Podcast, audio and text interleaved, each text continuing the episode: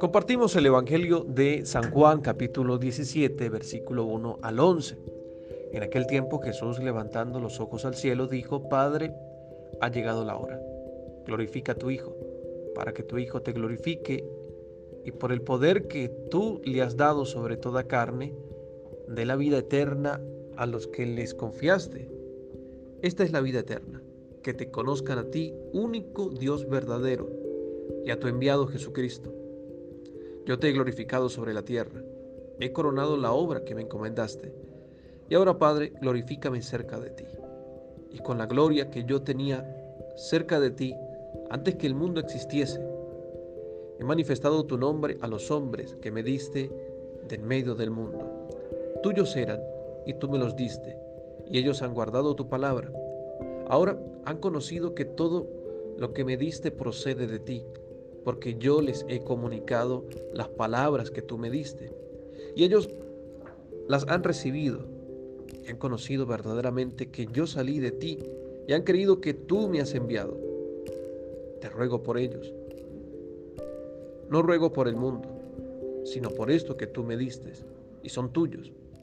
Si todo lo mío es tuyo y lo tuyo es mío, y en ellos he sido glorificado, ya no voy a estar en el mundo pero ellos están en el mundo, mientras yo voy a ti. Esta es la palabra del Señor, esta oración sacerdotal de Jesús, su despedida, de cierta manera, de su paso terrenal,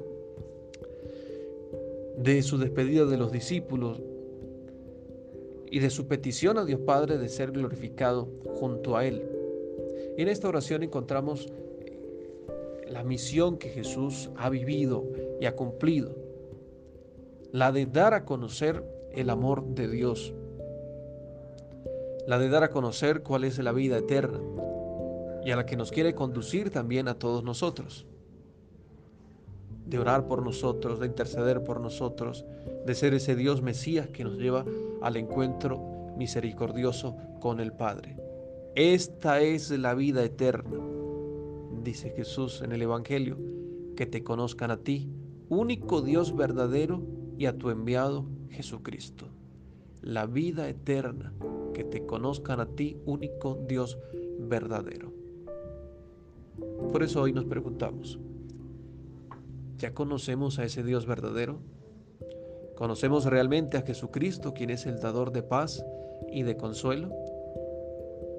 ¿Vivimos la vida eterna nos preparamos para esa vida eterna, gran vida eterna que todos anhelamos, el encuentro con nuestro Dios, o seguimos indiferentes en nuestra vida a ese Dios de la vida, a ese Dios de la vida eterna, a ese Dios del amor y de la misericordia, a ese Jesús que ha venido al mundo para salvarnos, a ese Jesús que ruega por nosotros.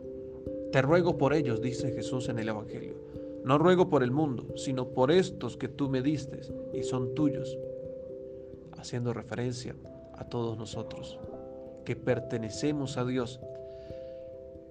Pero tanto así esta pertenencia eh, que en algunos momentos la contradicción de nuestra vida cristiana, nuestras incoherencias, no hacen ver que realmente somos esos hijos de Dios, tal vez porque vamos por otro camino, porque no escuchamos su palabra, porque no cumplimos sus mandamientos, porque no atendemos a ese clamor de Dios, de Jesús, en esta plegaria que pide por nosotros y que desea que también nosotros conozcamos esa verdadera vida, la vida eterna, la realidad de conocer a Jesús, de que nos preocupemos hoy por conocerle en los sacramentos, en el sacramento eucarístico, en la reconciliación, en la lectura y la meditación de la palabra.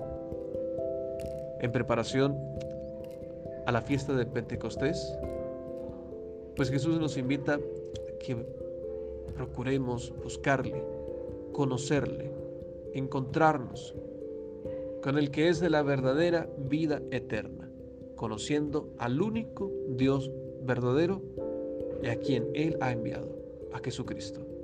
Que Dios les bendiga en el nombre del Padre y del Hijo y del Espíritu Santo. Amén.